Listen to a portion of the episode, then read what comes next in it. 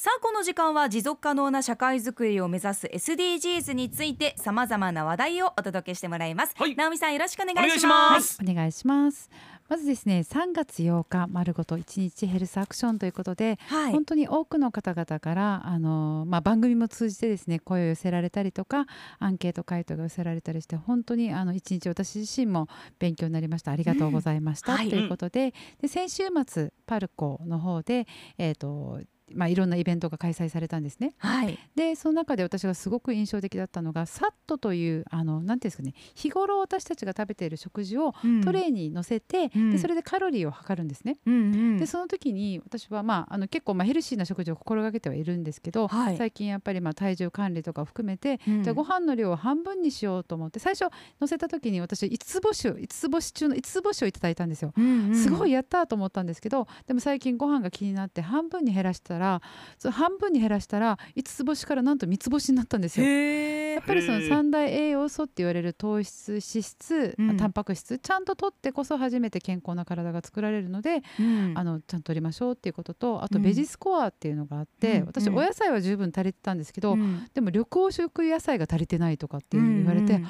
あそうなんだっていうことで、まあ、うん。人間ドック以外にもこういったシステムで私たちがすごくあの簡単に分かるシステムがあるのは素晴らしいなっていうふうに思いました。ねえ直美さんいうあの、この今のシステム私も経験したんですけれども、はいはい。あのサットシステムを私は挑戦したんですが、ええ。サットシステムって先ほど直美さんがおっしゃってたように、ええ。日頃自分が何を食べてるかっていうのをうん。可視化して、まあ、それうん。がどれくらい健康に良い、えバランスの取れてる食事なのかっていうのを見えるシステムのことで、そうあの食品サンプルがわーって並んでるんですよ。ねえー、とうん豚の生姜焼きであったりとか、魚の煮付け、うん。サラダあとお菓子とか揚げ物とかええたくさん並んでて、うん。それを主菜副菜、まあえー汁物とかって乗せて、え小学校のトレイみたいなものね、うん。給食の。で、ええそれを機械の上に乗せると、うん食品サンプルに仕込まれている IC の情報を読み込んで、でデータが出てきて、星が1から5までの5段階評価されるってもので、直美さん最初は5が出てたのにご飯を半分にすると3になってしまったと。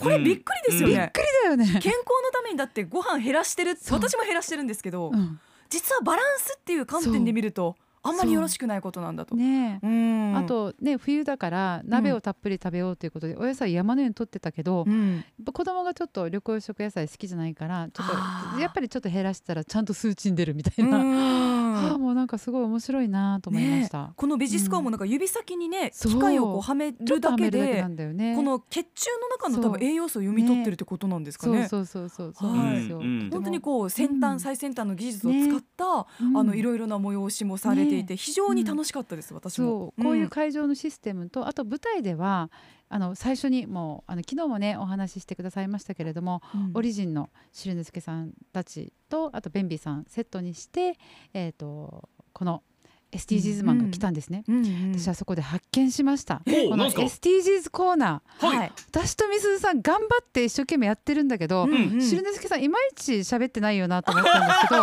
今の俺うんしか言ってないけど。今もうんうんしか喋ってないです始まってよね4分俺うんの1回しか言ってないですよ 今のところ。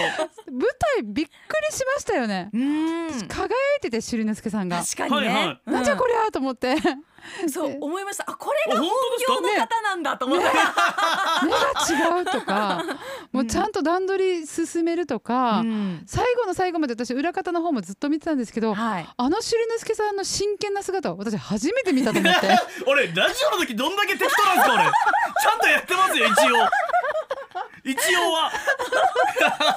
いやでも本当そやっぱりその幕開けでお笑いの方々がしかでもしっかりとあのね要素をコンテンツをやしっかりや入れてくれて健康と SDGs っていうことで、まあ、ベンビーさん扮するその SDGs マンが、うんうん。まあ、あの汁之助さんその新人のサラリーマンを諭していくっていうものだったんですけど、うん汁之助さんの後に出た沖縄県庁のこの健康長寿課の方が全部言われてしまって僕が言うことがないな おっしゃってましたね。そう、ね。あの県庁が発行しているハンドブックからすべて情報を抜き取って ネタを作ったんで確かに抜き取ってって。抜き取ってやったんでね だからそういう意味ではすごくなっていうのとあと県庁の方が 中村美鈴アナが会場にいらっしゃって一番笑って盛り上げてくれてって なんかあのすごいおっしゃったんですけどあれは素ですって言いたかったんですけど そうですよね。ありがたいですよねっていうことと まあ、はい。リスナーさんの方が本当にたくさんいらっしゃってくださったので本当にありがたいなってラジオとやっぱりそのああいう公開の場が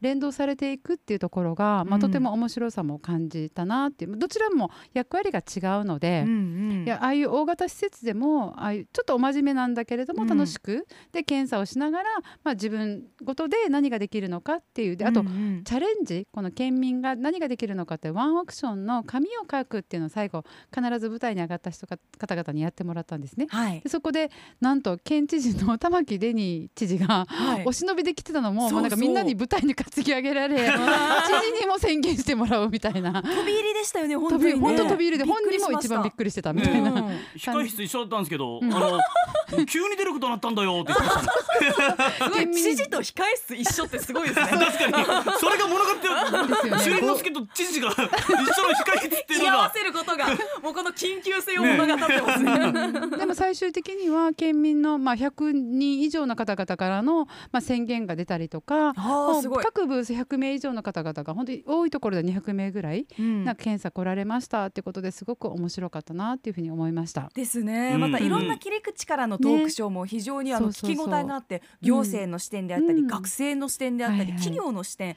さまざまな視点からね健康について考えることができました。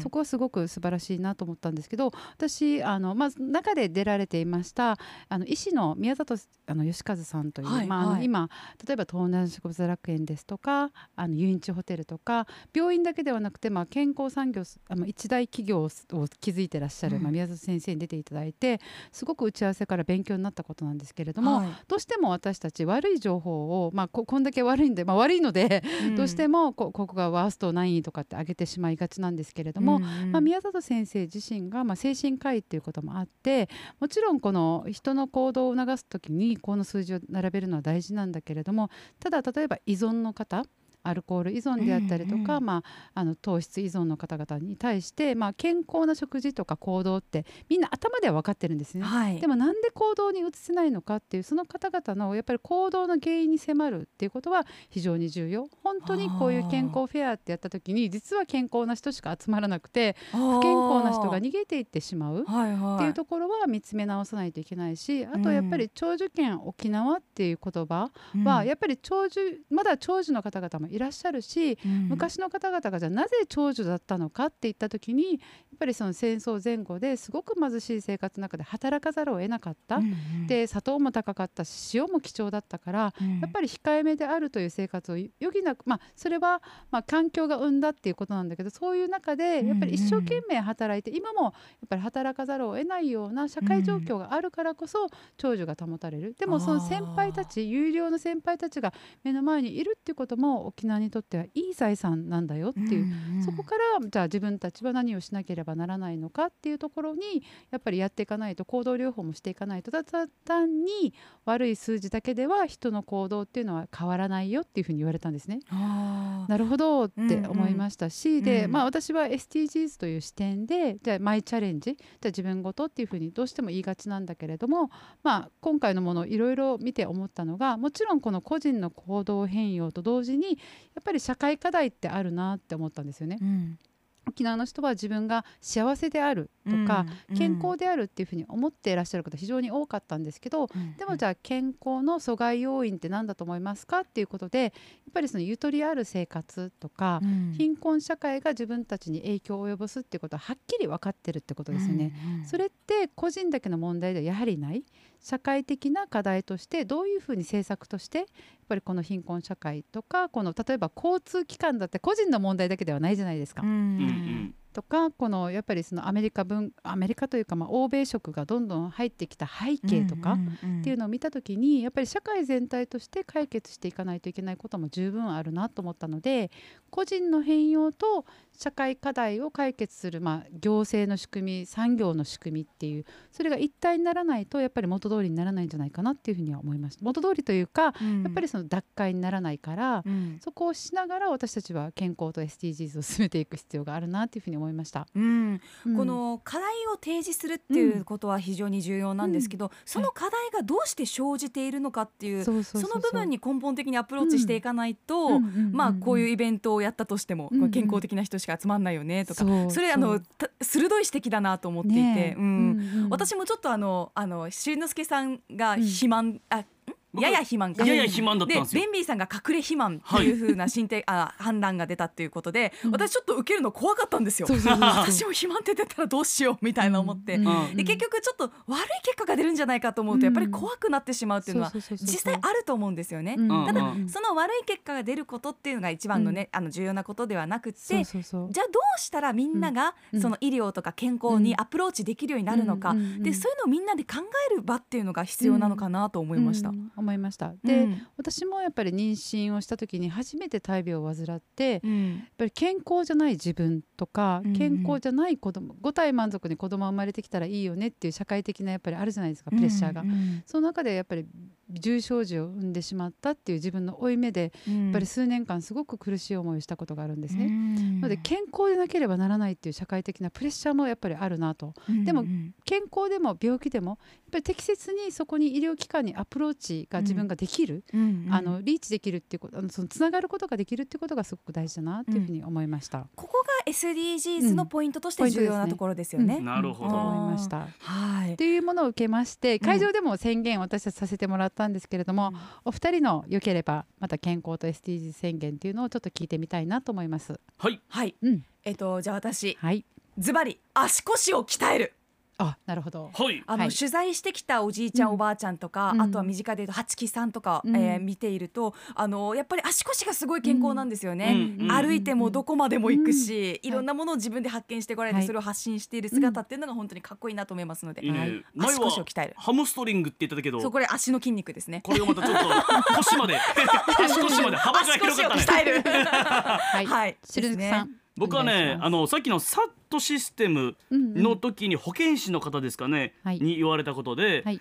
麺類のスープを残す、ほー。なるほどね。あれねよくできたもので、うんうんうん僕5つ星中1つ星だったんですよ ちなみにベンビーさん5つ星中の2つ星で、えー。相方のシーンは5つ星中の半星っていう。半星、0.5星？0.5星だったんですけど僕の場合が塩分が多いって言われて、ん。でだから沖縄そばのお置いたらこれスープ飲みますか？って言ってスープ飲みますって言ったらその塩分が多くなっちゃってスープ取り外すこともできたんですけど、みたいなことがあって、うん。えースープは残した方が塩分取りすぎないでいいですよってアドバイスを受けて、うん。美味しいんですけど我慢しようと思いました。我慢する。はいうんはいありがとうご。ざいます。私は頑張りすぎず自分が怠けても許す自分を持ちながら前に進む、これしかないなと思っています。そうですね。はい。自分を許すっていうのがうん。ね、すごいいいなと私も会場でね、直美さんの健康目標を見てはい。いいなと思ったんですけれども、はい。